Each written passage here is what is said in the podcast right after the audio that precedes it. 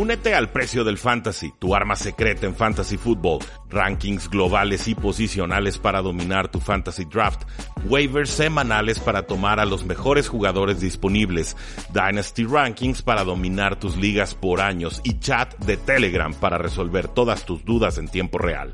Visita stam.store diagonal precio NFL o da clic al link en este episodio para suscribirte.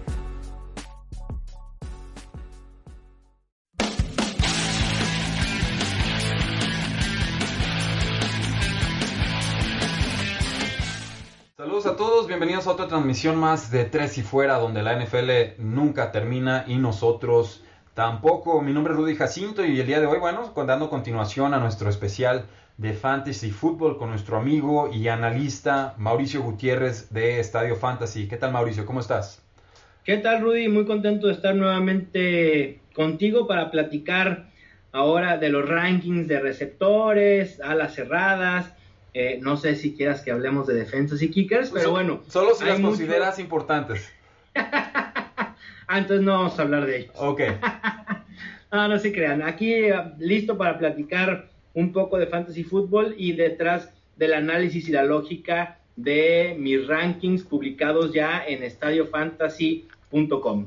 Excelente, pues bueno, sin mayor eh, preámbulo, recuerden, Mauricio Gutiérrez tiene sus rankings en estadiofantasy.com, pero lo que él realiza es eh, acomodarlos por grupos, que es lo, más interesante en realidad de todo este eh, ejercicio, lo que más de valor yo rescato de su, de su labor.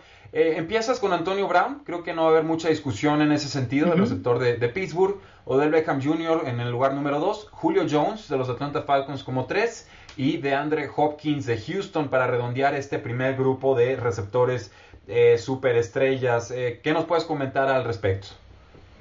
Ay, Rudy, un grupo interesante me parece que es la élite. Michael Thomas, estuve a punto de ponerlo ahí, pero decidí ponerlo en el grupo 2. Creo que pudiera ser ahí el, ausente. De Andre Hopkins, ah, ha causado mucho revuelo el haberlo puesto en el número 4 después de la gran temporada que tuvo el año pasado y todo el mundo dice es que ahora va a tener 16 juegos con Deshaun Watson.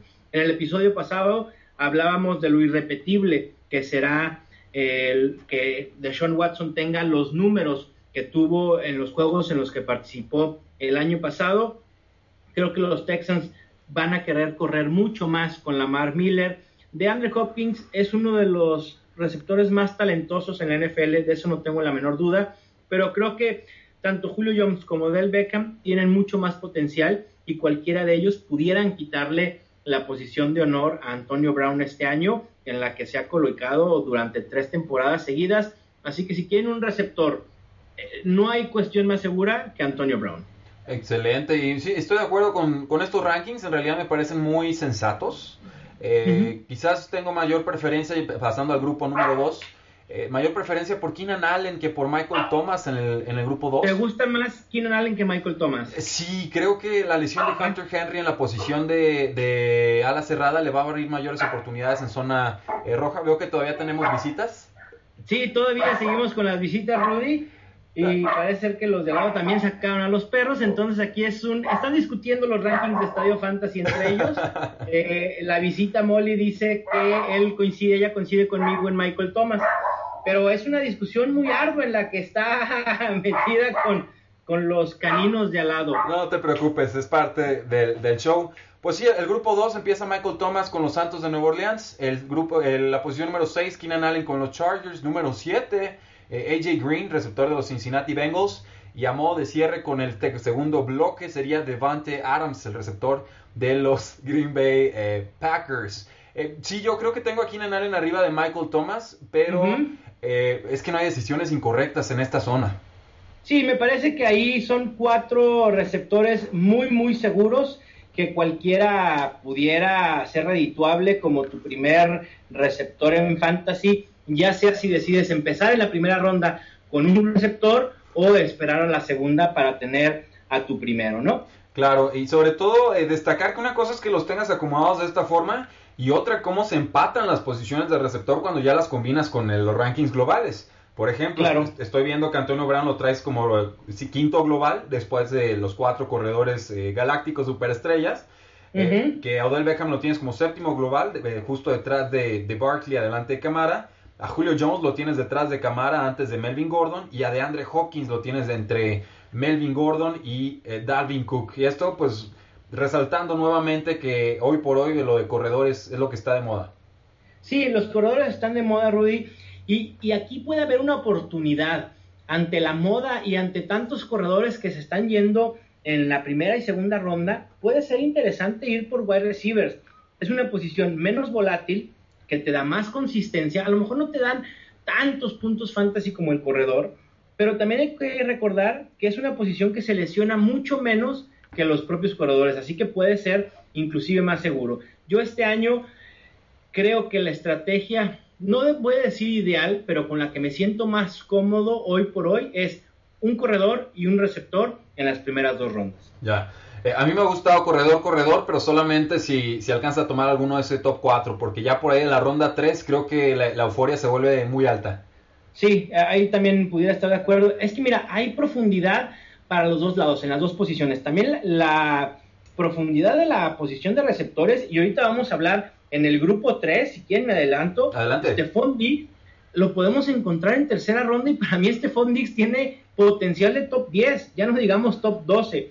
Eh, me gusta más Stephon Diggs que Adam Thielen este año. Está Mike Evans, que a pesar de que muchos le dan la vuelta por el año complicado que tuvo en 2016 y por el hecho de que Jameis Winston no estará para iniciar la temporada, pero Mike Evans puede tener muy buenos resultados eh, atrapando pases de Ryan Fitzpatrick, T.Y. Hilton, del cual coincidimos ambos, Rudy, en que tiene muchísimo potencial con Andrew Locke eh, sano. Y después vienen Doug Baldwin y Larry Fitzgerald, que me parece que también por volumen tienen lo necesario para poder ser top 12. Sí, excelente. Destacar, y tuve que haberlo hecho en el programa de corebacks, pero voy a aprovechar que aquí está la, la dupla. Stephon Dix y Adam Thielen, receptores número 9 y número 11.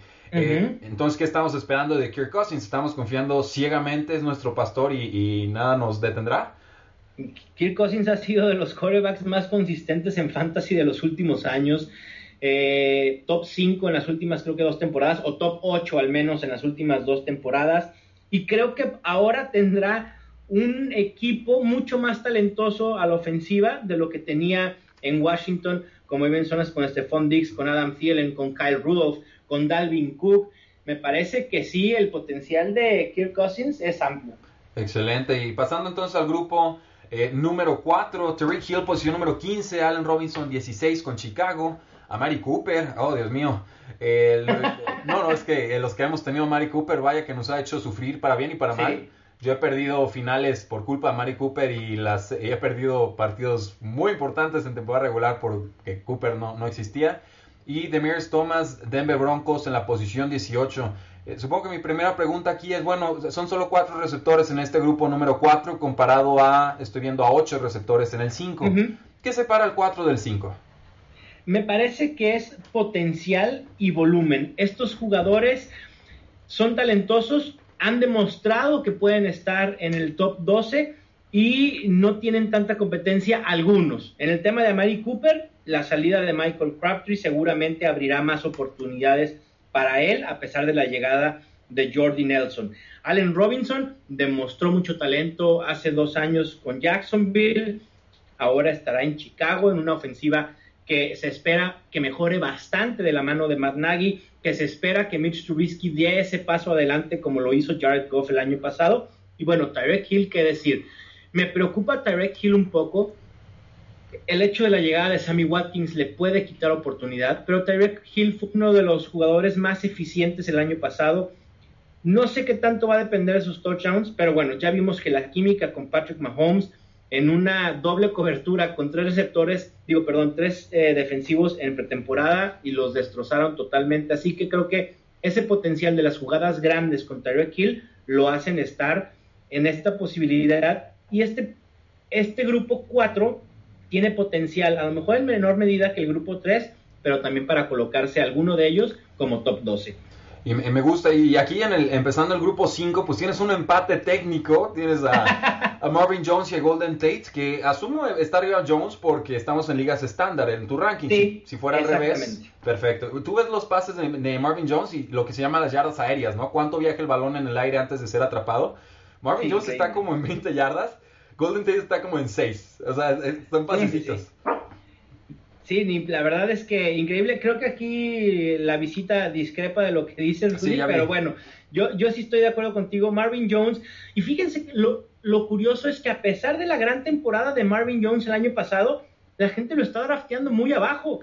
Y, no entiendo por qué. Fue el, el, cuarto mejor receptor en puntos fantasy el año pasado. Para mí me parece que es un sólido wide receiver 2.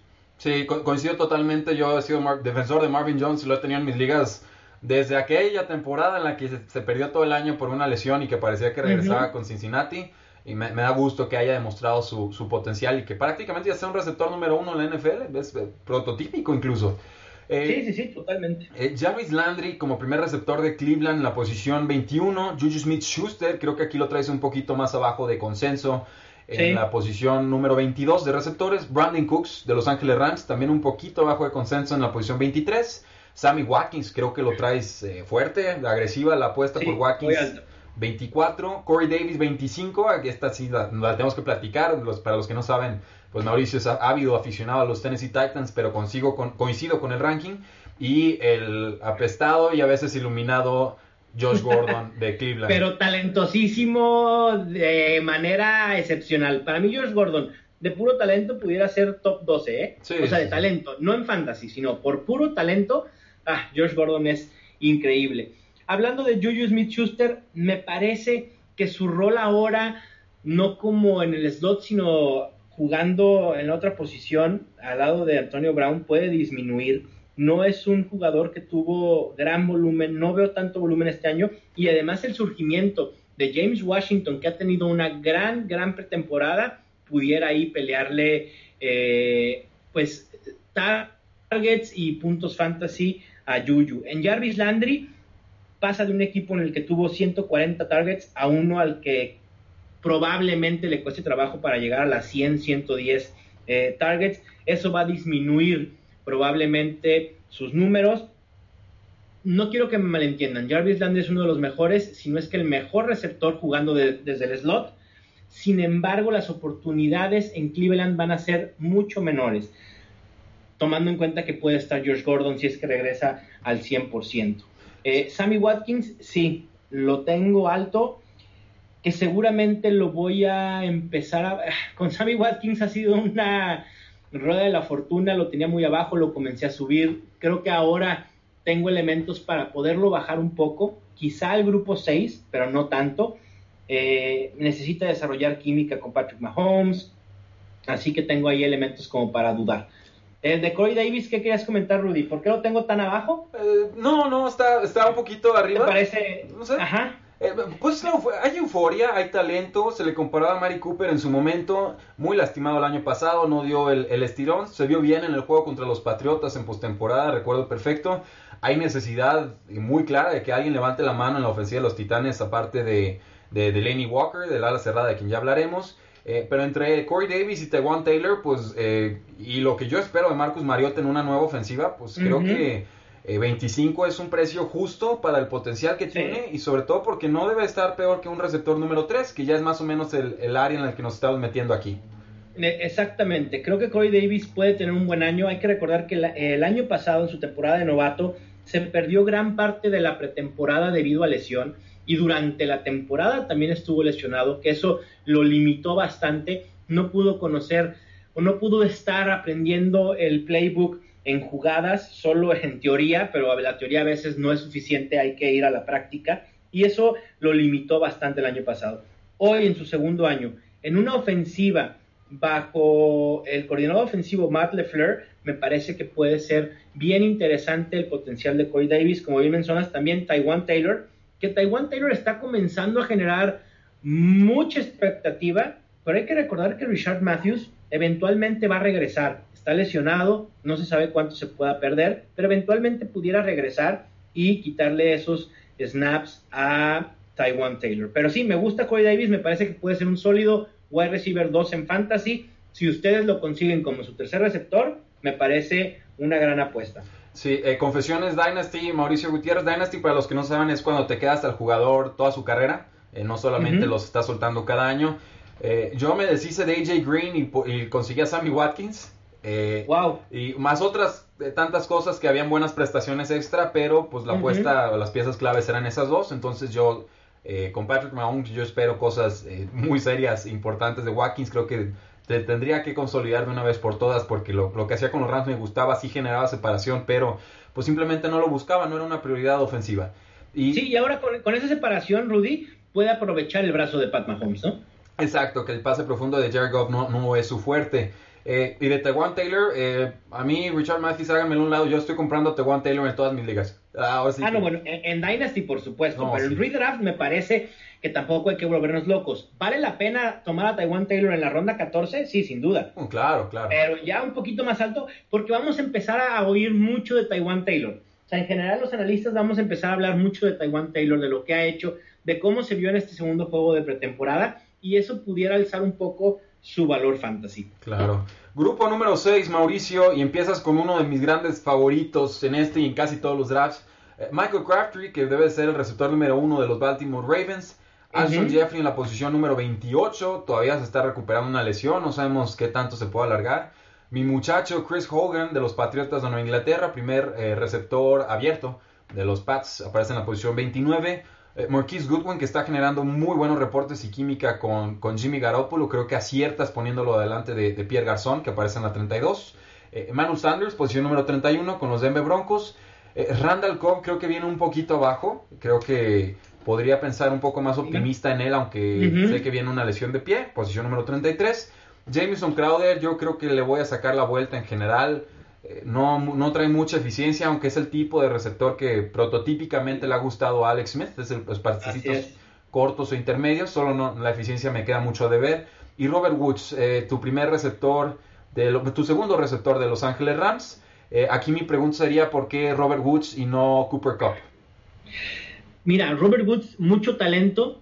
Creo que entre Cooper Cup y Robert Woods vamos a ver al segundo receptor de los Rams.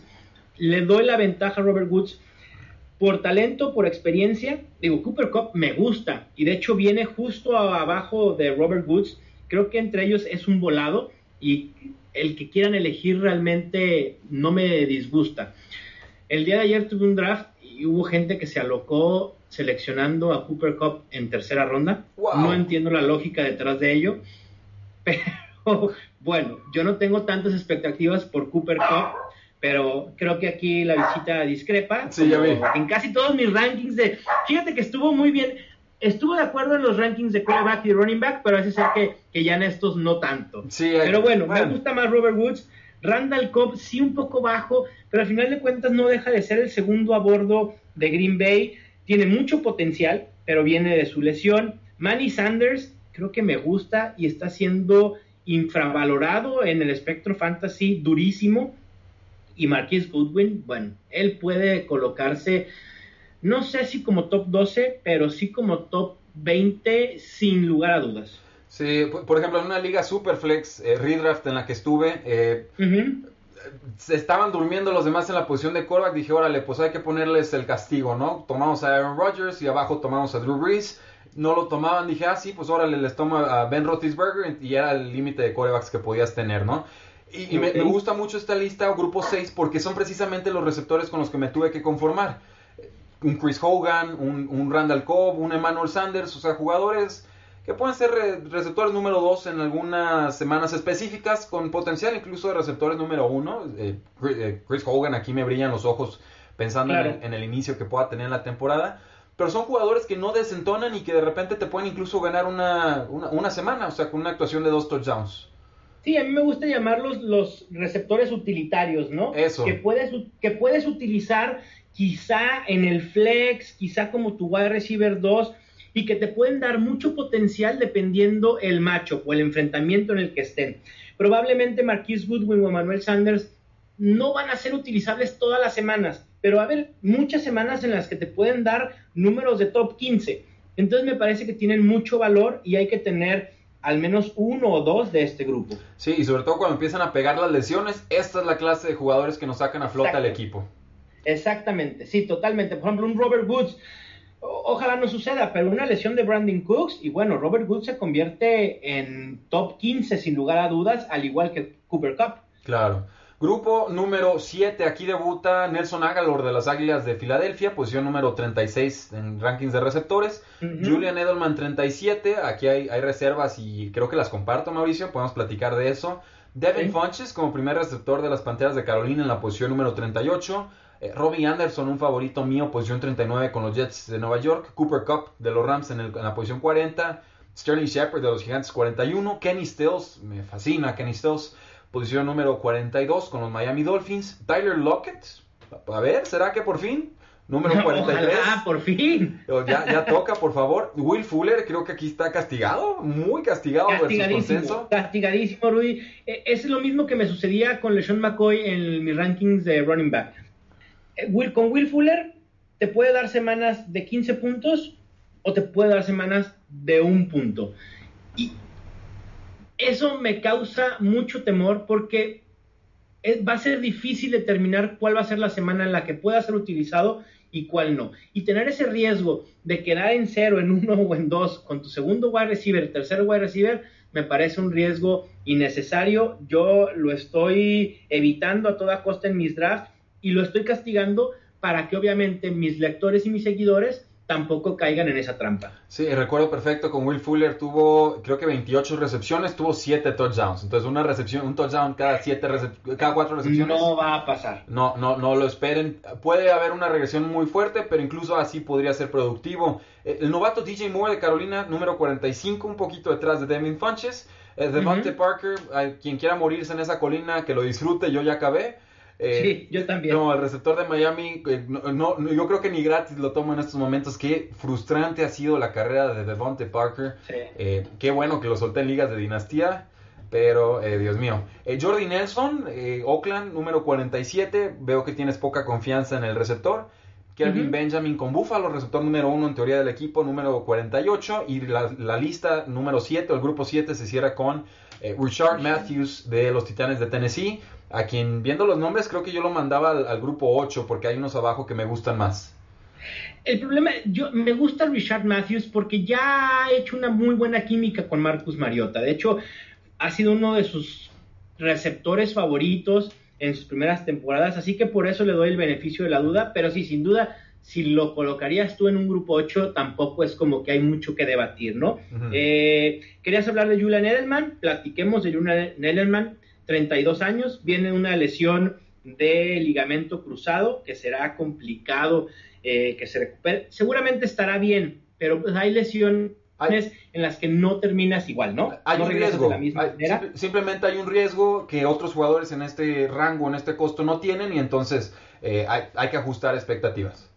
Sí, y la última vez que jugó una temporada completa, que fue hace dos, cuando tenía 30 años, terminó como wide receiver 22 Así que no hay elementos para pensar que Julian Edelman, que además está suspendido los primeros cuatro juegos de la temporada, te puede redituar al seleccionarlo en el top 40, ¿no? Claro. Eh, sí, me parece que el rango es, es el correcto. De esta lista, yo, yo insisto, Kenny Stills creo que va a ser el que va a levantar la mano y se va a colar al receptor número 2 y se entiende perfecto. Robbie Anderson también me gusta, Rudy. Y qué bueno que me dices, lo tengo en todos lados al muchacho cuando estaba en waivers gratis en ligas de dinastía. Un talentazo, eh, no seleccionado en draft por problemas extra cancha, pero dos temporadas, dos muy buenas eh, producciones con corebacks muy extraños y que si por ahí queda Sam Darnold ya consolidado, eh, creo que el beneficiado va a ser sí o sí Robbie Anderson. Sí, totalmente de acuerdo. Eh, Inclusive con Josh McCown, ¿eh? Sí, eh, se, digo, al final de cuentas es el número uno de ese equipo. A alguien le tienen que mandar pases. Digo, no creo que vayan a querer jugar todos los downs con Isaiah Crowell y Bilal Powell. Claro. Eh, DJ Moore detrás de Funches, Funches en el 38, DJ Moore en el 45. ¿No te está gustando la pretemporada de Moore o crees que le hay que darle el beneficio de la duda al veterano? Creo que por ahora el veterano, por ser veterano, está arriba, pero si me das a elegir entre algunos de los dos en un draft de fantasy por costo-beneficio, prefiero por muchísimo a DJ Moore. Para tener a Devin Funches hay que pagar una ronda 7, quizá finales de ronda 7. Está siendo seleccionado como wide receiver 35, lo cual me parece muy alto. Así que prefiero a DJ Moore, que está siendo seleccionado en la ronda 12, sin duda alguna. Pero sí creo que pudiera terminar parejos en estadísticas, pero para tener a Funches hay que pagar mucho más. Así que váyanse por la opción más barata. Eh, último comentario de este grupo. Eh, no es que me haya encantado el off-season de los Oakland Raiders, de hecho he sido bastante crítico con ellos, hasta un artículo subí que se llamaba El problema es John Gruden y me empezaron a tirar durísimo. Eh, y no hay problema porque, bueno, yo fundamenté lo que, lo que veía, opinaba y ya el, tiempo nos dará o quitará la razón. Eh, pero creo que número 47 está, está bajo. Yo creo que Jordi Nelson se puede convertir en factor importante, sobre todo en zona roja y sobre todo si nos empiezan a usar más en, en la zona de slots a un estilo Larry Fitzgerald y si, si le agregamos que están teniendo problemas con el receptor 3, este Martavis Bryant, que no se aprende las jugadas y creo que va a ser un error para el equipo. No, Martavis Bryant creo que va a terminar siendo cortado, ¿eh? Me parece que es candidato a ser cortado. Ah, bueno, entonces eso le daría oportunidad a mi muchacho Ryan Switzer, de, receptor. Sí, o a Seth Roberts. No, no, no, no, no. no, no. No, no, no, nada, no, Seth Roberts es... ¿Por qué no, Rudy? No, no, Dios mío, no, véanlo jugar, por Dios, yo lo vi jugar... Yo sé, yo, sé, yo lo, sé. Lo vi jugar en el Azteca, Mauricio, no, tiene sartenes en lugar de manos, el pobre.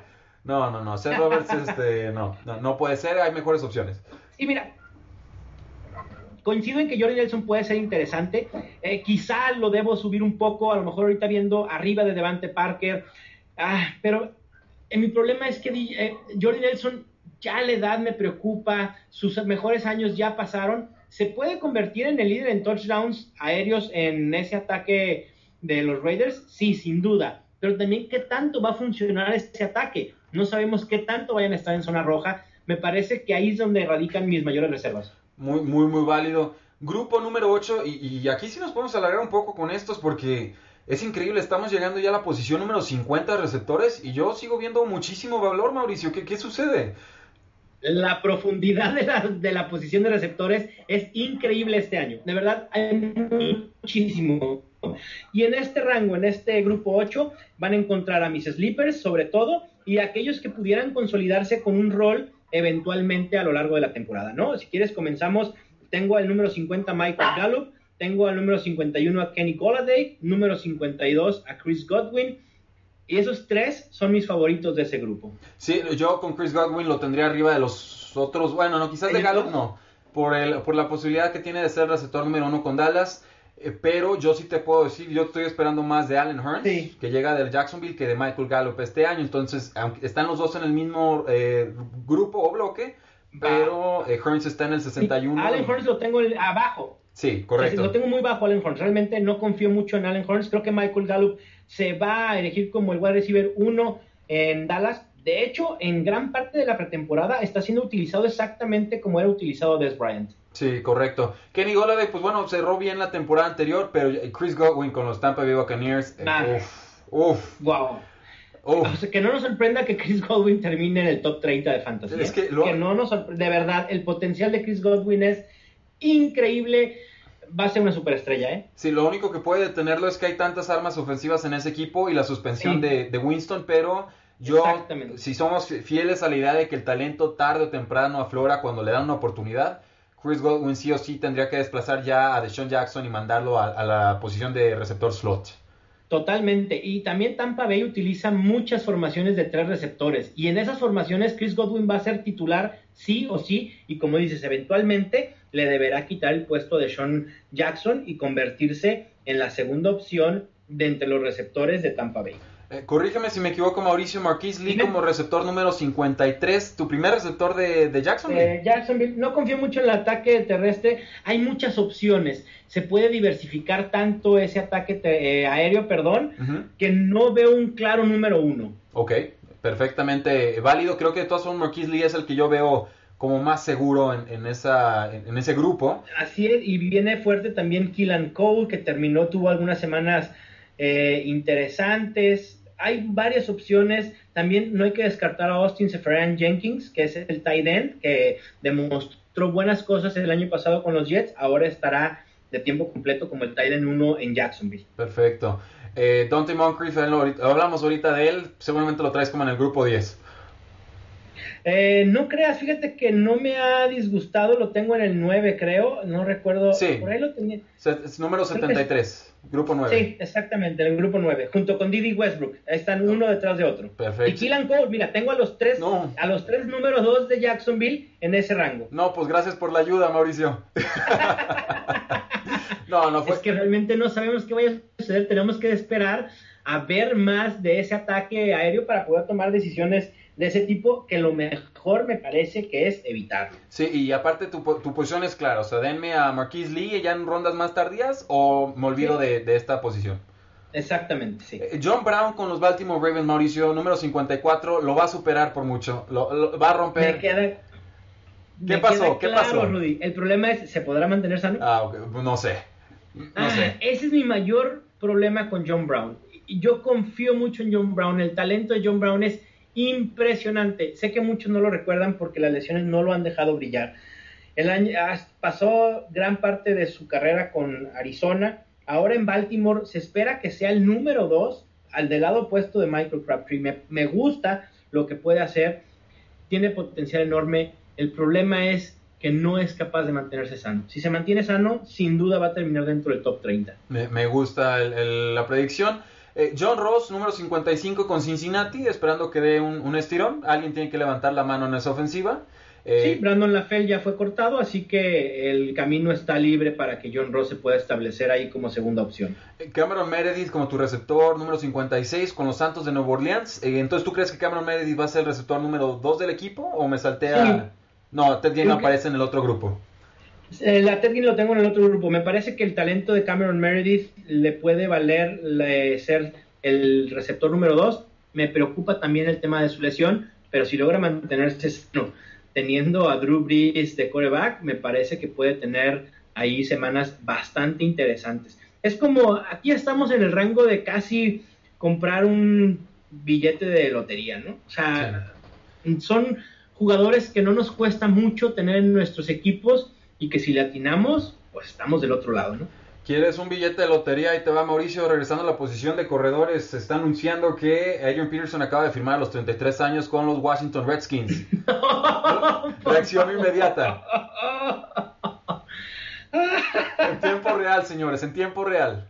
Lo tengo que incluir en mis rankings, seguramente lo voy a poner y me van a, la gente me va a linchar por esto, pero ahorita sí, de bote pronto te puedo decir que Adrian Peterson no va a estar en mi top 50 de running backs. Ok, o sea, va a ser un buen suplente de Robert Kelly, es lo que me estás diciendo. Ajá, a lo mejor, seguramente. Wow, bueno, muy bien. Eh, nomás veas, como apunte, pues ha habido- Washington tiene un historial de, de contratar a corredores veteranos. Sean, Alex, eh, perdón, Sean Alexander a los 31 años, Larry Johnson a los Sí. 31 y ahora pues Adrian Peterson a los eh, 33. Eh, pero bueno, ahí queda el apunte. Seguimos con los, el grupo número 8 de receptores.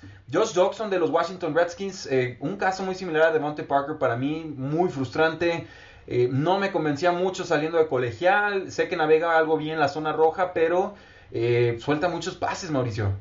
Sí, en lo particular no es un jugador que he estado reclutando bastante. No sé qué tanta química vaya a tener con Alex Smith. Le ha costado mucho establecerse como una opción viable eh, en los Redskins. No, prefiero evitarlo. Ah, la verdad es que no es alguien que diga, ah, puede dar ese brinco por fin. No, lo mismo pasa con Devante Parker. Perfecto. Anthony Miller, receptor novato con los Osos de Chicago, número 58. Cortland Ujú. Sutton, otro, otro novato de SMU, número 59. Creo que aquí hay, hay mucho potencial, pero creo que necesitaría Muchísimo. una lesión eh, para poder brillar. Tewan Taylor, por fin llegamos al, al muchacho de Tennessee, receptor número 2 o 3. No, no le gustó a... Que Taiwan Taylor parece ser que no. No, no, está bien, no, no tomamos a Tewan Taylor. Eh, Alan Hurst, número 61 con Dallas. Deshaun Jackson, 62 con Tampa Bay. Mike Williams, a ver Mauricio, una, una breve pausa, no te preocupes por la cachorrita. Mike Williams. ¿Qué ¿o sucede aquí? Está, está, está abajo. Yo- yo- Sí, creo que está abajo. Eventualmente lo voy a comenzar a subir. Ha tenido una buena pretemporada. Y eh, Hunter Henry, que está lesionado, Mike Williams se puede colocar como la mejor opción de zona roja. Y, y Jerónimo Allison, entonces como receptor número 3 que tú estás proyectando en los Green Bay Packers, eh, número 64 redondea eh, la lista. Sí, me parece que el receptor 3 de una ofensiva tan prolífica como la de los Packers, pues puede ser interesante tenerlo ahí en la banca, ¿no? Claro. Eh, creo que aquí vamos a cerrar esta, esta posición. Receptores del grupo 9. Pues Calvin Ridley, el novato de los Atlanta Falcons, 65. Poquito arriba de Mohamed Sanu, 66. Misma ofensiva. Ted Ginn, creo que ya lo estás desfasando un poco de la ofensiva de los Santos, 67. Eh, Corey Coleman, bueno, le estás dando el beneficio de la duda hasta cierto punto con Buffalo, 68. Terrell Williams, me estás diciendo, bueno, eh, Mike Williams le va a ganar la partida en los Chargers, está con 69. Y eh, Paul Richardson en la posición 70 con los Washington Redskins, que llega de los Seattle Seahawks. Así es, y mi favorito de este grupo se llama James Washington de Pittsburgh. Hay que recordar que Julius Smith-Schuster el año pasado surgió como novato viniendo de, ser wide receiver 3 en el depth chart. Así que James Washington pudiera ser el Juju Smith-Schuster de este año. Ya, a mí, de, bueno, hay otros nombres aquí, el, triple empate de los de Jacksonville, Didi Westbrook, Monte, Dante Moncrief, eh, Keelan Cole. Creo que los tendría Dante Moncrief, Didi Westbrook, eh, Keelan Cole. O... No, está difícil, Dios mío. Es, es, complicado y ante la duda yo los agrupé. Dije, ahí los voy a poner. Y el más eficiente fue Keelan Cole, eso me queda muy claro. Así es. Eh, Des Bryant en la posición 75, todavía no hay equipo, no hay mucho que pronosticar ahí y parece que se enfría el asunto con los Cleveland Browns. Ryan Grant, Indianapolis 76, sé que es un hombre que no ha brillado mucho en la NFL, ha tenido algunas jugadas profundas, se está consolidando como receptor número 2 del equipo y creo que eso lo puede convertir en un receptor número 3 como mínimo. Así es, totalmente de acuerdo, muy buena opción. Eh, Quincy Enungua 77 con los Jets de Nueva York, eh, también me gusta, creo que está muy olvidado, solo es ver si, si llega sano a la temporada. Y eh, pues ahora sí que el voladazo de voladazo sería por aquí Christian Kirk con Arizona 78, Daniel Mendola 79, Trent Taylor, receptor slot de San Francisco 80, Dante Pérez, otro receptor de San Francisco novato 81, Trequan Smith, Nueva Orleans, muy bien en pretemporada. Cameron Medic, lo decías, ha tenido algunas lesiones. Hay opciones de pase abiertas en esta ofensiva. Creo que Turcon Smith, eh, por ahí en una semana 6, semana 7, podríamos estarlo reclamando como una opción de waivers muy importante. Me quitaste lo que iba a decir exactamente. Turcon Smith va a ser uno de los receptores que más pronto vamos a estar reclamando de waivers de lo que imaginamos. Bueno, y ahí la dejamos porque ya la lista 10 empieza con Eric Decker y sí se puso muy, muy, muy, fea la cosa. Ya se puso muy denso. Madre mía, sí, o sea, quieren pases soltados, contrastan a Eric Decker como su receptor número 83. Sí, la verdad es que aquí ya... Y el receptor con el mejor nombre de todos, ¿no? Que es la cuarta o quinta opción de Green Bay, Equanimous San Brown. Ah, es el que más te gusta. ¿De los Packers novatos? Sí, de los Packers. Eh, lo tengo abajo en el último lugar de ese grupo pero tengo por encima a Jamon Moore. Muy bien. Pues bueno, es, esos son los rankings de posición de receptores. Le dimos, pero hasta el fondo, Mauricio, increíble. Sí, sí, sí. La, profundidad. de la posición es muy, muy buena. Así que por eso hay, hay elementos para poder iniciar con dos running backs y esperar para seleccionar a nuestros wide receivers. Porque seguramente en ronda 8, 9 todavía vamos a encontrar buenas opciones que pudieran consolidarse. Bueno, pues pasamos entonces a la posición de alas cerradas, que esta pues es más breve porque la mayoría de las ligas solo tienen una posición de alas cerradas y entonces la demanda se vuelve menor, la oferta hasta cierto punto se vuelve superior y podemos ser un poquito más flexibles con nuestra estrategia para seleccionar un ala eh, cerrada. Veo que tu el cima de rankings tiene a Rob Gronkowski en primer lugar y a Travis Kelsey de Kansas City como eh, segundo. Eh, ¿Por qué no Travis Kelsey que, es, que está más sano y que en general pues se le, se le empareja a Gronkowski? Ah, porque Gronkowski es Rob Gronkowski. Buena respuesta. La manera, la manera en la que Gronkowski domina la posición es un talento pocas veces visto. Rudy, creo que Gronkowski ha morfado la manera en la que la posición es jugada. Y un talento de ese calibre, por más de los problemas de lesiones, es difícil ponerlo por debajo.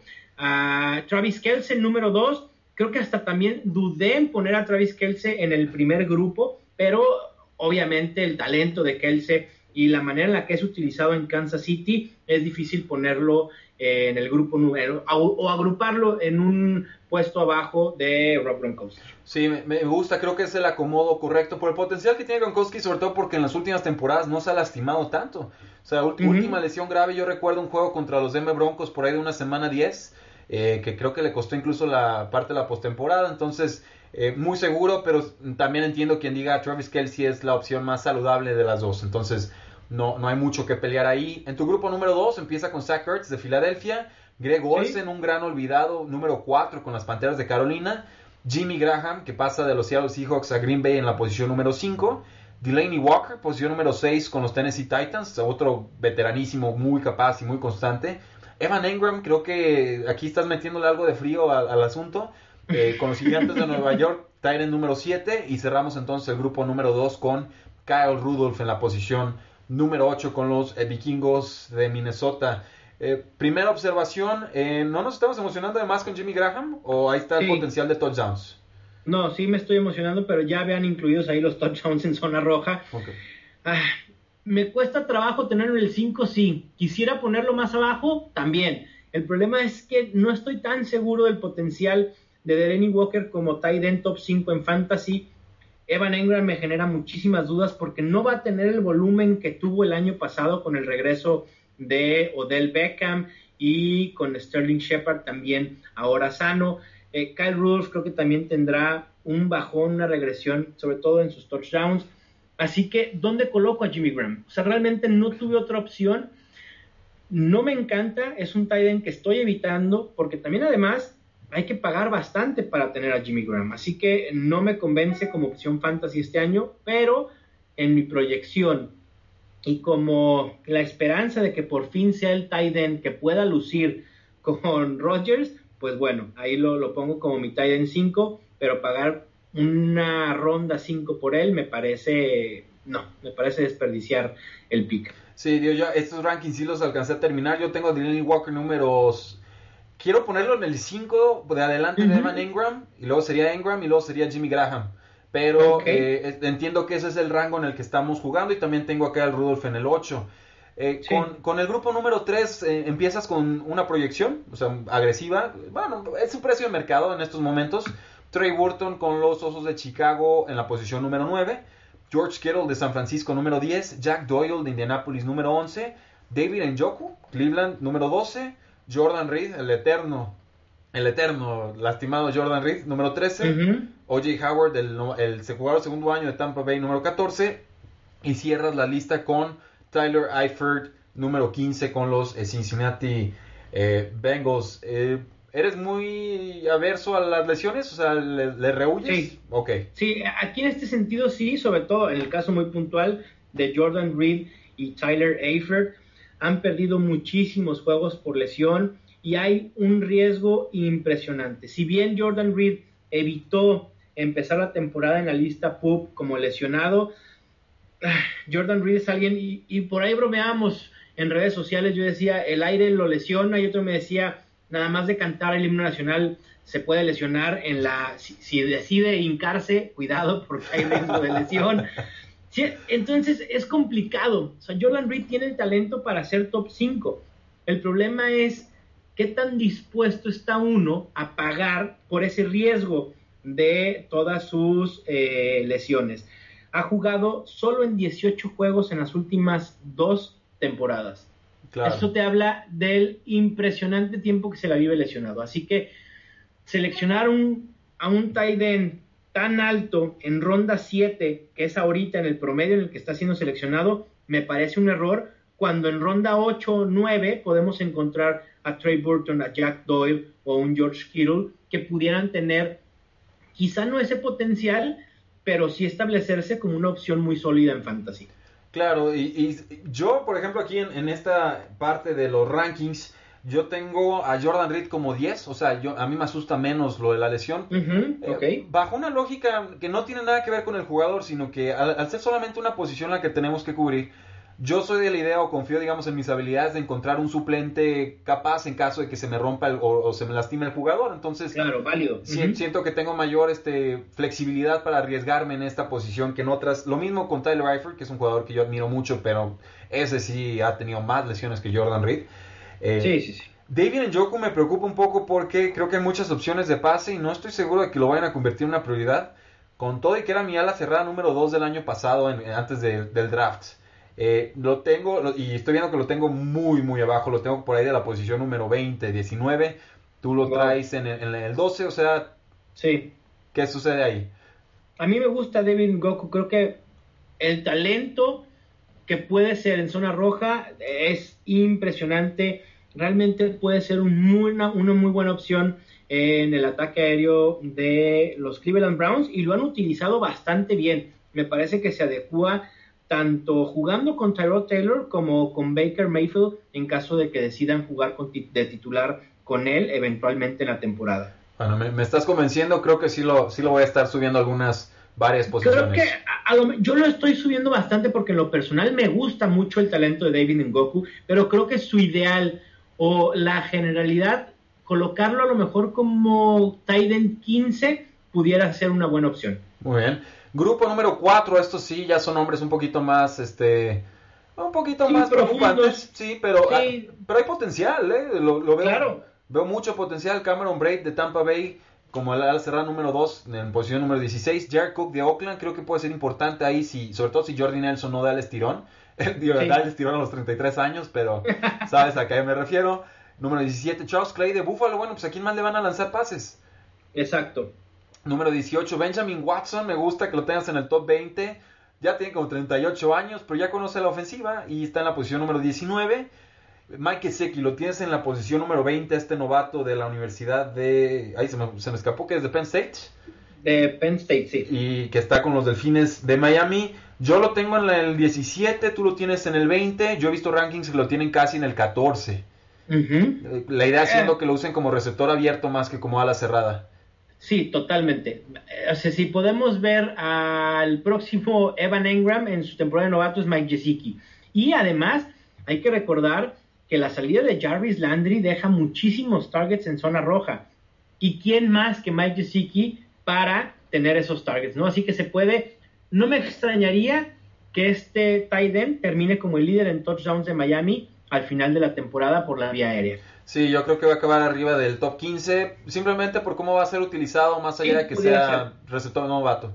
Mi, mi reserva, Rudy, es justo lo que mencionas. Pocos Titans novatos suelen tener impacto desde su primer año. Sé que el año pasado tuvimos a Evan Engram y OJ Howard, pero fueron situaciones muy distintas. A Evan Engram se benefició de lesiones al por mayor en el cuerpo de receptores de New York, de los Giants, y O.J. Howard pues realmente no fue tan buscado. Su buena temporada se dio a los touchdowns, así que pudiera asemejarse también a lo que hizo eh, O.J. Howard el año pasado jugando la posición de tight end en su temporada de novato. Y de ahí me parece que ya no hay. Hayden Hurst de Baltimore ha generado algún revuelo, a mí no me convence. Ah, seguramente será la, la opción primordial en la posición de los Ravens. Sí, bueno, eh, Ricky Seals Jones de Arizona, número 21, Austin Seferian Jenkins, 22 con Jacksonville, Eric sí. Ebron, hay potencial, eh, no hay un receptor 2 consolidado, pues número 23, Vance McDonald 24 con Pittsburgh y 25 Austin Hooper que por más... También eterna promesa, ¿no? sí, no, no, le dan el volumen de juego y creo que tampoco se lo ha ganado, entonces eh, sí ya comienza a desvanecerse esa ilusión. Yo sí te diría, Jack Doyle lo tengo como mi tight número 9, veo que tú lo tienes como el 11. Creo que ya las, yardas y los targets los tuvo el año pasado. Lo único que le faltaría sería la producción en zona roja y que con Andrew Locke eh, él podría ser el receptor número 2 por default del equipo, más allá de que sea un, una ala cerrada. Pues bueno, entonces eh, pasamos a las posiciones no importantes, Mauricio.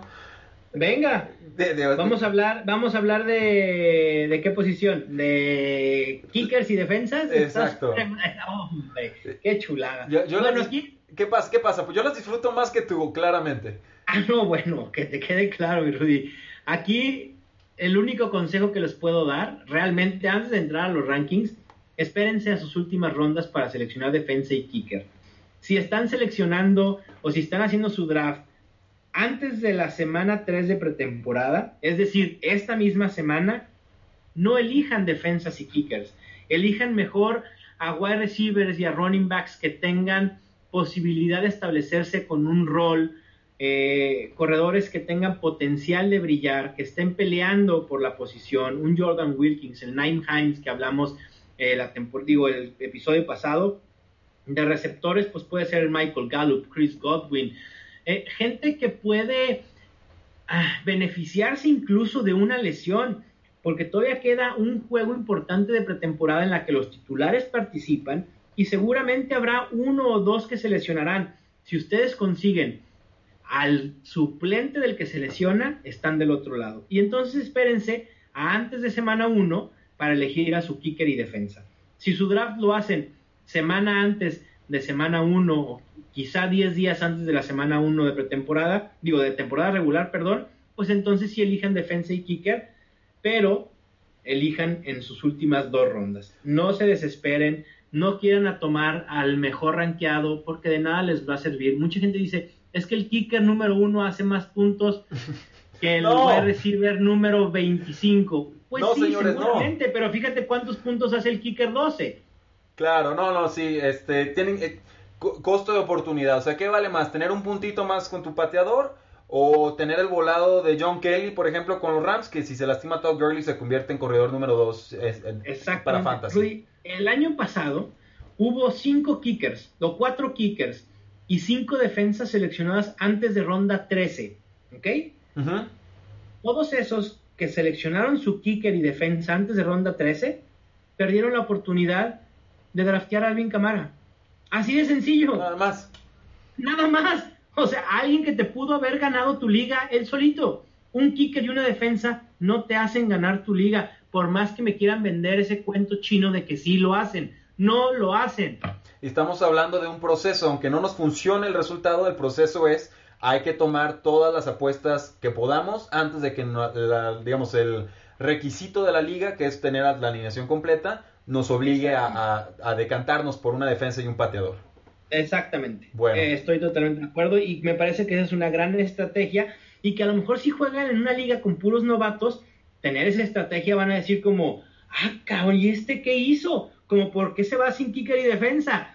Y ustedes ya sabrán la respuesta. Porque ustedes están escuchando eh, Tres y Fuera y Estadio Fantasy, por eso. Exact- Exactamente. Bueno, muy, muy rápido, Mauricio. Eh, tu primer grupo de defensas, Jacksonville, los Rams y los vikingos de Minnesota. Nada que refutar ahí. Yo sí te puedo decir, ¿eh? Yo tengo a los Chargers arriba de los vikingos. No lo dudo, los Chargers creo que pueden ser los Jaguars de esta temporada. Los Jaguars el año pasado creo que no estaban ni siquiera en el top 12 y terminaron como la mejor unidad en fantasy. Este año los Chargers pueden ser esa sorpresa. Muy bien.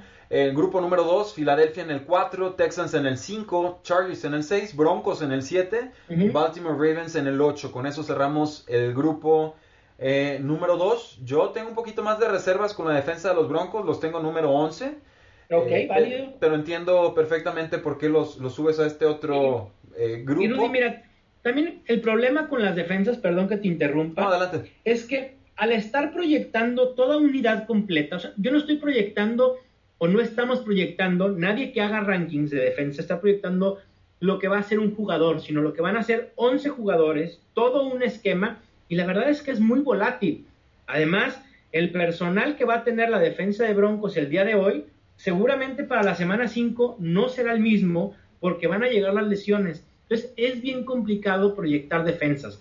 Realmente, las proyecciones de defensas pues servirán para las primeras semanas y tan tan. Después habrá que ver las proyecciones o los rankings semanales, ¿no? Sí, completamente de acuerdo. En tu grupo número 3 tenemos a las Panteras de Carolina, defensa 9, Santos de Nueva Orleans en el 10. Ahí estamos muy, muy parejitos en nuestros rankings.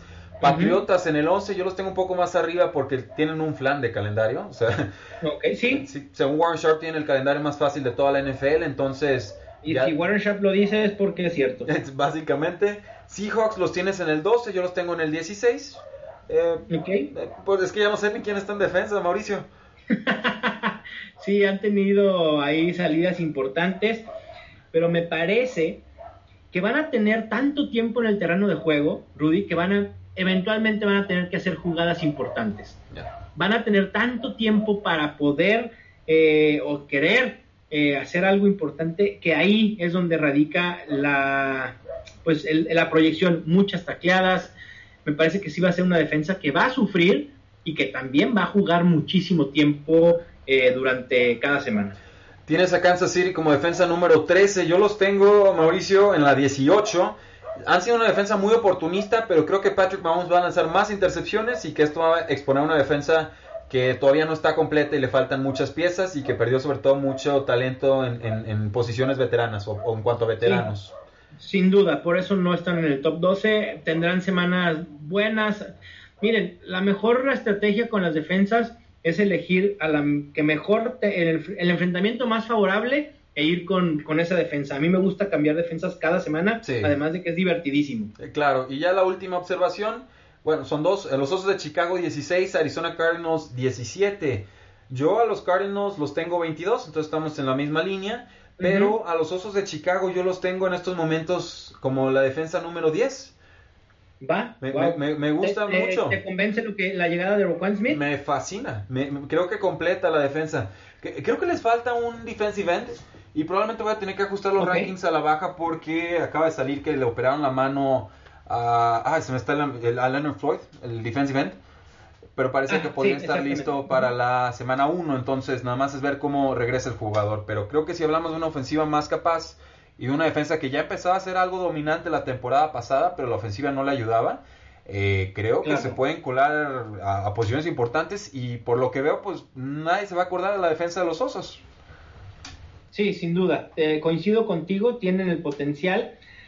Eh, en cuestión de personal me gusta, pero habrá que ver cómo juegan en esta primera eh, temporada con un coaches diferentes, ¿no? Pero, pero me gusta lo que hay obviamente hay potencial. Bueno, ya, ya a modo de cierre, pues tus pateadores, tu primer grupo, Goskowski de los Patriotas, Justin Tucker de Baltimore, eh, creo que yo los voltearía, pero solo porque el, pie de Justin Tucker, cuando te meten esas patadas de 50 yardas te dan más puntos, entonces me, intriga eso. Matt Bryant de Atlanta en la posición número 3.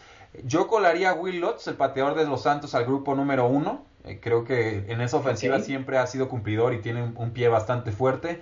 Y, creo que incluso a Greg Sirlein lo mandaría al, grupo número uno, porque pues Legatron, ¿no? Ya desde el apodo. Así es, sí, sí, sí. Este, y, ah, los últimos nombres, estos, bueno, en tu grupo número dos, a Will Lutz, Santos, Sirlein de los Rams, Chris Boswell de Pittsburgh, eh, buena ofensiva, Matt Prater, Detroit, otra buena ofensiva, Jake Elliott de Filadelfia, otra buena ofensiva. ¿Me creerás, Mauricio, que hice un trade en una liga de contrato por Jake Elliott? Mandé dos quintas rondas. ¿Por qué no, Rudy? No, pues, dos quintas rondas. Tengo un contrato de dos años con Jake Elliott. Dije, pues, ¿qué voy a encontrar en quinta ronda? Nada. Pues denme al pateador de Filadelfia.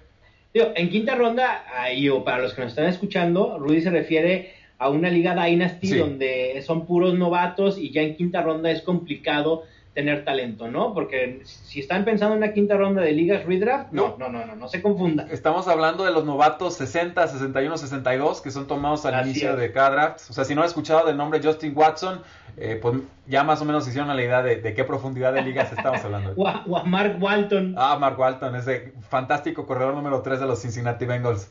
Eh, Robbie Gold, San Francisco, número 11. Harrison Butker, Kansas City, número 10. Mason Crosby, Green Bay, número 9. Ryan Sukop número 12, Tennessee y número 13, Minatieri. Aquí la observación más importante y con esto cerramos Mauricio, Dan Bailey, pateador número 14. Dan Bailey ha sido una garantía por años en el fantasy fútbol. Eh, en verdad no, no crees en, Dallas, ¿verdad?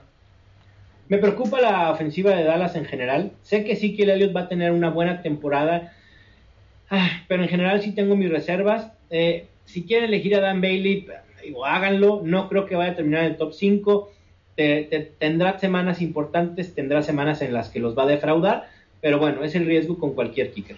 Claro que sí. Pues Mauricio, ¿cómo te podemos seguir? Mira, en Twitter, Rudy me encuentran como arroba NFL y en Facebook la página es Estadio Fantasy. Ahí por cualquiera de los dos medios estoy al pendiente. Me encanta interactuar, así que cualquier duda de fantasy que tengan, intento responderlas todas. Así que me gusta también el debate, que me digan por qué un jugador creen que debe estar rankeado más alto que otro. Así que se pone sabroso ahí la, los debates normalmente. Así que háganlo, estoy dispuesto a responder la mayor cantidad de dudas que surjan, tanto ahorita como durante la temporada. Y también está el grupo en Facebook de Fantasy Football en español, ahí por si se quieren unir. ¿Y si te queremos invitar a una taza de café? Ah, si me quieren invitar a una taza de café, pueden apoyar mi trabajo en Coffee, es C, digo, K-O-F-I.com, diagonal M Gutiérrez NFL, y me pueden apoyar por el equivalente a un café. La verdad es que sus aportaciones sirven muchísimo para consolidar este proyecto de Estadio Fantasy. El dinero lo voy a utilizar para eh, pagar el hosting, para pagar los hostings del, del, podcast, para hacerme de equipo tecnológico, para crear un contenido de mucho mayor calidad. Excelente, Mauricio. Pues muchísimas gracias por habernos apoyado. Eh, no, pero gracias a ustedes, Rudy, y a ti te encontramos en tres, tres y fuera. Eh, sí, sí, en facebook.com diagonal tres y fuera, en Twitter como arroba paradoja NFL, eh, tres y fuera.com, nuestro sitio web, y el podcast que es tres y fuera NFL. A mí todavía no me pueden invitar a una taza de café, pero... pero, pero eventualmente lo podremos pues, hacer. Pues, a mí me gusta el café, entonces yo creo que voy a tener que abrir una, veremos. Muy bien, Rudy. Muchísimas gracias, Mauricio. Esto fue todo por el, por el, día de hoy. Eh, no terminamos aquí, la NFL no acaba, nosotros eh, tampoco. Tres y fuera, Estadio Fantasy. Hasta luego.